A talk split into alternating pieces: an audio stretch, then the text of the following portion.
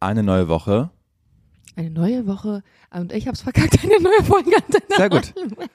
Es war, wir hatten früher bei Antenne Bayern hatten wir auch so einen Spruch, immer jeden Samstag in der Morning Show, war man sagt, man selbst als Moderator sagt, ähm, hoch die Hände und sagt die Hörerin Wochenende sagt dann. Wochenende. Und dann war, und dann auch, also wirklich, es war nicht so, nicht so schwer, den Text sich zu merken, ne? Und dann, hoch die Hände! Hände hoch! Aber das, es gibt so klassische Fails, was, was solche Sachen eigentlich angeht. Ich liebe auch solche Videos dazu im Internet. Das ist eigentlich grandios. Ja. Hey, komm, es ist Montag. Es ist gerade mal so 8 Uhr. Ähm, und von daher, bitte verzeih es mir. Hab's noch nicht Es so drauf. Die Ausgabe heute ist wirklich brühwarm. Wir haben es gestern eigentlich schon mal versucht. Hier war Frau Heinisch noch in Bremen und hat aber dann, hat wir technische Schwierigkeiten mit deinem Equipment. Ja. Deshalb- Mit dem Kopfhörer meiner Schwester, sagen wir, wie es ist. Aber jetzt sind Ja. wir zurück und ich bin, äh, ich bin hier schön im Winter Wonderland. Was soll die Scheiße, bitte? Was soll das? Es ist fucking März. Jetzt Fuck, es schneit gerade. Du hast völlig recht. Ich schaue gerade aus meinem Fenster. Es schneit. Was Und das nicht zu denn? knapp. Nee. Ich, ich, das ist wirklich, ähm, wie du schon letztens meintest, lasst uns Weihnachten einfach so in Februar ziehen, dann ist die Chance wirklich höher, dass wir weiße Weihnachten haben. Jana Heinisch, ähm, das war wirklich, wo ich gerade Jana Heinisch sage, das hat mich wirklich erheitert letzte Woche, weil ich am selben Tag eine Nachricht bekommen habe, einmal, dass man das so toll findet, dass ich immer Jana Heinisch mit so einem ganz besonderen Duktus mache und am selben Tag hat auch noch eine andere Hörerin geschrieben, sie das wahnsinnig macht, wenn ich das sage. Dass man kann es keinem recht machen. Aber was ist denn genau der Grund? Vielleicht kannst du es ja mal erklären. Weil du hast ja der Hörerin nicht geantwortet. Also, äh, ich sage das einfach gerne. Ich sage auch immer Anna Guten Morgen oder Hallo Benjamin Kloß oder Hallo, Florian Streso. Also du ich, sprichst allgemein einfach Menschen gerne mit ihrem ganzen Namen an. Ja, es, das haben, seine Eltern haben sich ja auch äh, Gedanken gemacht, dass du mit ganzen Namen so melodisch heißt. Deshalb finde ich, ist es auch eine Würdigung an deine Eltern. Nee, Quatsch, daran denke ich nicht. Ich finde einfach witzig. Du äh, machst, ich glaube, was dazu führt, ist auch, wenn Leute dich nicht gut kennen, dass sie immer das Gefühl haben, du reduzierst sie. Aber warum ich den ganzen Namen sage? Das finde ich Ja. interessant. Wie, wie kommt man zu diesem Gedanken? Ähm, ich glaube, das liegt daran, also in Fernsehshows ist es ja ganz oft so, dass Leute mit ganzem Namen äh, anmoderiert oder angekündigt werden auch. Und häufig schwingt da aber immer so ein, ähm, so ein Tonus mit. Ein Äh, Turnus? Ja, also du, du, äh, da, da schwingt immer, ja, blöde Formulierung, da schwingt immer so ein bisschen, ja, wir haben jetzt heute die Politikerin XY da, die behauptet, dass sie sowieso. Also es ist immer so eine Art, Aha. es ist immer so unpersönlich auf eine Art, jemanden mit ganzen Namen anzusprechen. Und da du ja generell von deiner Stimmfarbe und wie, von der Art und Weise, wie du, wie du redest, vielleicht können, vielleicht denken Leute dann einfach, ja, das ist irgendwie so, dass du dich erhebst. Aha. Das ist spannend. Was man nicht Sprichst alles du, dein, du denkt. sprichst ja deine Freundin zum Beispiel auch nicht mit Nachnamen an oder deine Eltern. Aber doch, ich spreche meine Freundin auch mit Nachnamen an Ist teilweise. so? Also ich habe natürlich einen Kosenamen für sie, aber wenn ich gut Ja. drauf bin, sage ich auch, sag ich auch einen ganzen Ihr Namen. müsstet mal wirklich, ich habe schon mal erzählt, aber das war wirklich grandios.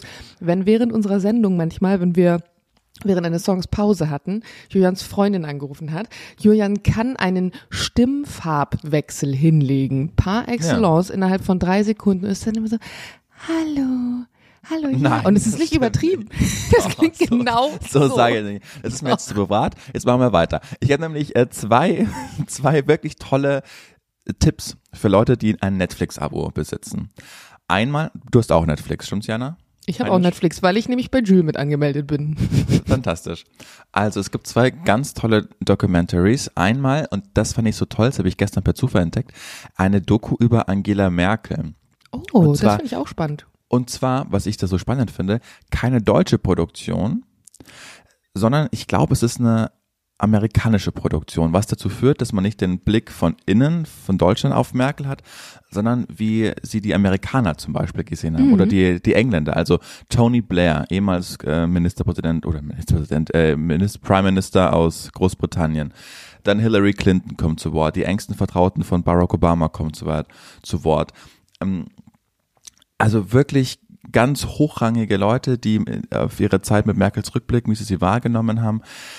Und das fand ich so toll und bewegend. Ich habe ja schon mal gesagt, dass ich riesen, riesen Merkel-Fan war und äh, die, ich halte die Frau für so Ich auch. integer und, und denke mir so in der heutigen Zeit auch, wie sie dann immer ähm, so über Merkel gesprochen haben. Also ein, ein großer Punkt ihrer Biografie ist ja, dass sie obwohl sie in Hamburg geboren ist, ist sie ja mit, äh, mit ihrer Familie dann in die ehemalige DDR ge äh, gegangen, weil ihr Vater ja Pastor war und in seinem Heimat, in seiner Heimatkirche einfach predigen Gemeinde. wollte. Geme Danke, das richtige Wort, weshalb sie dann äh, in, ja, in der DDR einfach ähm, groß geworden ist. Und das hat sie so geprägt, diese Grenzen, weil sie dann auch in, in Ostberlin gelebt und es war so eindrücklich, wie sie erzählt hat, oder nicht sie, wie sie überzählt wurde von Thomas de Maizière, der ehemalige Innenminister, der meinte, das hat sie so geprägt, dass sie jeden Tag ähm, U-Bahn oder Bahnhof Friedrichsstraße war und oben fuhren die großen Züge in der großen Halle Richtung Westen und sie musste aber immer unten äh, Richtung äh, Osten die Züge nehmen. Und das war auch so ein Indiz, oder nicht so ein Indiz, aber das war auch so ein Grund, warum sie 2015 die Grenzen nicht mehr zugemacht hat, weil das einfach mit ihrer Biografie nicht übereinging, weil sie ihr, ihr ganzes Leben gegen Grenzen gearbeitet hat, weil sie das so eingeengt hat und weil sie den Wunsch nach Freiheit so verspürt hat, äh, dass sie das einfach nicht machen konnte und äh, die stand einfach für eine, für eine Ideologie und nicht, und es hat auch der Vertraute von Barack Obama gesagt, das ist ganz krass, dass es, äh, Barack Obama hat auch gemeint, er hat nie in seiner Politikerzeit jemand getroffen, ein Politiker, ein mächtiger Politiker, der Entscheidungen getroffen hat wegen seiner Prinzipien, obwohl er wusste, das könnte ihm politisch einfach nachhaltig schaden. Ja, und, und das ist natürlich eine Frage, da kann man sagen, ist das das, was Politiker auszeichnet oder ist das auch das, was Politiker und Politikerinnen am Ende irgendwie ja so extrem angreifbar macht, weil du bist ja am Ende trotzdem nicht in deiner Position, um Entscheidungen zu treffen aufgrund deiner persönlichen Erfahrung oder äh, Erfahrung schon, aber der Art und Weise, doch. wie du groß geworden bist. Ne? Und doch, am Ende ähm, eben ähm, doch dann manchmal, genau. Also es ist am Ende deine Aufgabe, irgendwie für das Volk irgendwie zu entscheiden, aber du entscheidest ja immer auch daraus, wie du sozialisiert wurdest und groß geworden bist. Ja, aber im besten Fall machst du es genauso wie Merkel, die einfach prinzipientreu ist und ihren Idealen folgt, auch wenn sie weiß, das könnte ihr vielleicht Macht einbüßen. Weil die allermeisten Politiker, die sind da oben und denken nur an die Macht, dass die wenigsten Wahlversprechen werden umgesetzt, sondern das ist immer, wie kann ich meine Macht gerade erhalten? Sieht man in ganz, ganz vielen Fällen. Ich will da gar nicht so eingehen. Auf alle Fälle, äh, das ist eine ganz tolle Empfehlung von mir. Und du hast aber immer noch nicht gesagt, wie es die Doku heißt. Ähm, ja, das ist die einzige Merkel-Doku, die in diesem Jahr rausgekommen ist. Ich, ich google mal kurz. Äh, Merkel Macht der Freiheit heißt es. Macht okay. der Freiheit. Ich glaube, und, das ist dein bester Filmtipp für meinen persönlichen Geschmack, den du je gegeben hast und den werde ich mir direkt heute Abend reinziehen. Mhm dann sag am Donnerstag, was du davon hältst. Mach und ich. zweite Empfehlung, auch äh, hier Frauen an die Macht.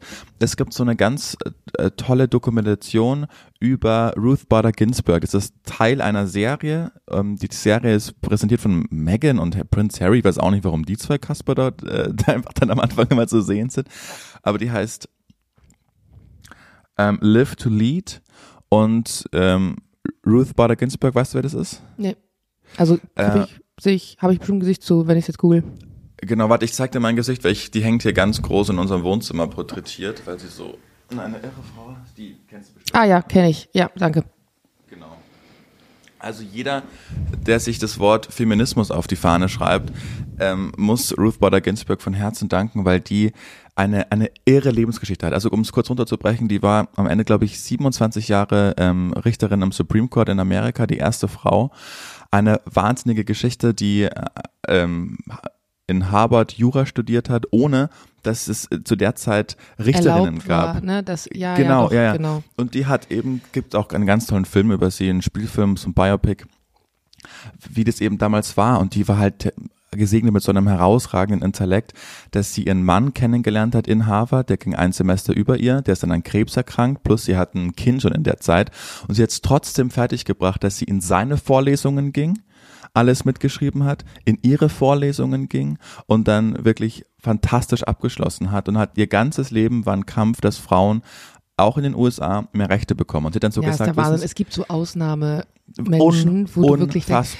das ist witzig, aber dass du jetzt so eine Doku empfiehlst, weil vor ein paar Tagen ähm, bin ich auch über so eine ähnliche Geschichte gestolpert. Also es geht, aber es spielt halt nicht in ähm, den USA, sondern in, ich glaube es ist Italien und geht um die erste italienische ähm, Juristin in dem Fall. Und ich okay. liebe immer solche Geschichten, wenn es auf wahren Begebenheiten beruht, fange dann an so zu googeln und lande dann in so einem Wikipedia-Rabbit Hole. Und bei der fand ich es nämlich total krass zu lesen, dass die, äh, jetzt nagel mich nicht drauf fest, aber irgendwie um 1847 oder so geboren ist und 1945 gestorben ist. Und da dachte ich mir, also erstmal so alt zu werden in der Zeit. Und zum Zweiten, was hast du für eine unfassbare Entwicklung miterlebt. Wenn du Mitte 18 noch was geboren wirst und dann Mitte 19, also was in Ja, der Zeit auch. alles passiert ist, ist ja der Oberkracher. Und solche Menschen würde ich echt gern mal kennenlernen. Mit denen würde ich mich gern mal zusammensetzen am Nachmittag. Also das finde ich wirklich Ja. krass. Aber äh, dann, dann wirst du das auch echt gerne haben. Ähm, Live to Lead mit Ruth Bader Ginsburg. Und dann sagt sie auch, ähm, weil es ist ja so in Amerika, wenn du zum Supreme Court Richter ernannt wirst, dann bist du das ja auf Lebenszeit, bis du stirbst einfach. Und deshalb war ihr größter Wunsch, Trump zu überleben. Den hat sie, glaube ich, mit zwei Monaten nicht mehr geschafft, weil dann hat der Präsident kann den quasi den Supreme Court nachbesetzen nach seiner politischen Gesinnung. Und Ruth Bader Ginsburg war natürlich unglaublich liberal, feministisch, also das, der, der Antichrist für Trump sozusagen.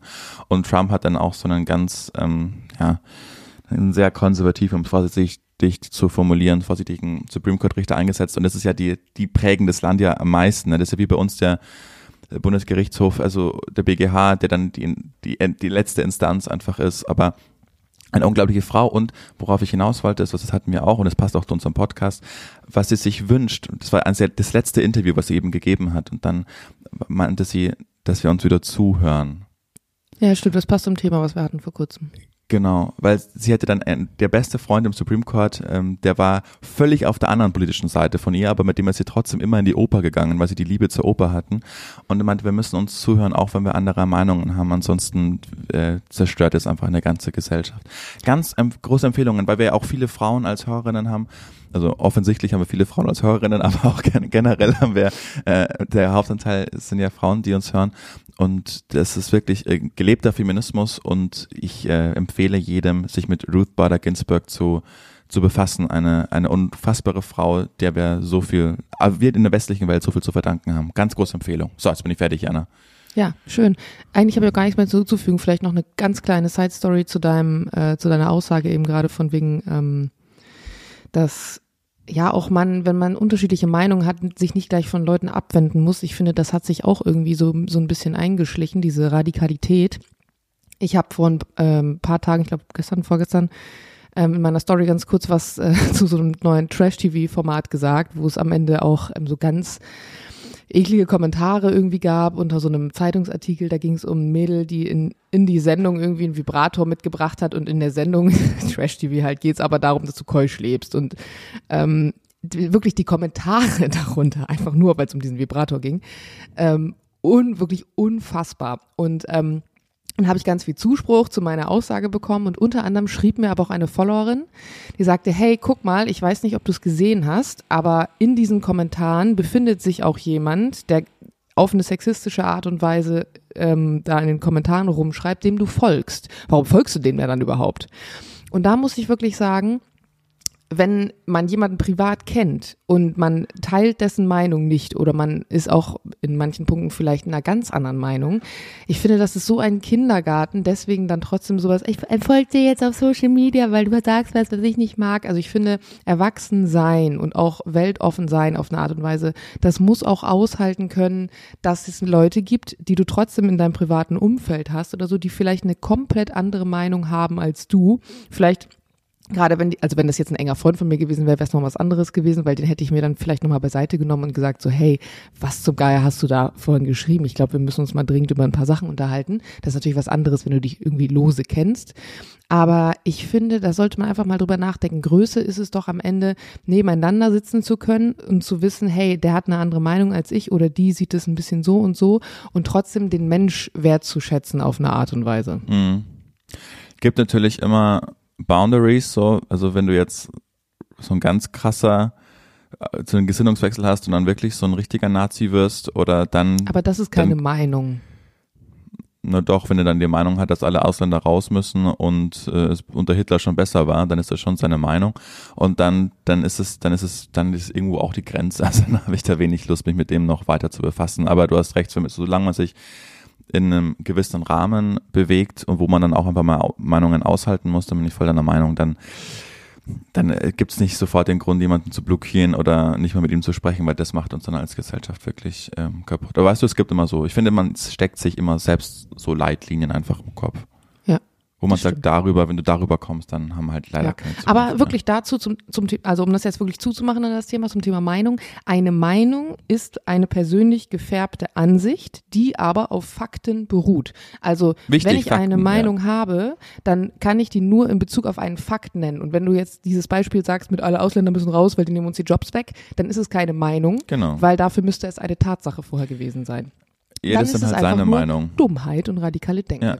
Nee, wenn So. wir Fakten nicht mehr als Grundlage von Diskussionen hernehmen, dann ist es halt vorbei. Genau. Weißt du? Ja. Schön. Gut. Wie nennen wir die Folge? Frauen an die Macht? Dumme Meinung. Kann auch Frauen an die Macht. Wenn dir das besser gefällt, machen wir das. Oder mal einfach Morning Show. Nee, das finde ich blöd. Okay. Super, dann Frauen an die Macht. Jana Heinisch, Frauen an die Macht. Tschüss. Bis Donnerstag, Julian. Hat sie jetzt aufgelegt? Was dich nicht jetzt? aufgelegt. Du bist immer noch da. Da ist sie. Ja, ich, bin, ich bin nur noch da. Warum soll ich den aufgelegt haben? hast, du jetzt, hast, du, hast du jetzt gestoppt, aber? Die auf und läuft die Äh, Aufnahme? Läuft noch, weil ich noch darauf warte, dass du Tschüss sagst. Hast du jetzt gestoppt? Du warst auf einmal weg, na, ich habe auch noch nicht gestoppt. Fantastisch. Die Leute hören, wie es live zugeht in der Radiosendung. so, wir haben euch ganz lieb. Wir hören uns am Donnerstag. Jana Folgt, abonniert Julian. uns. Tschüss. So. Tschüss.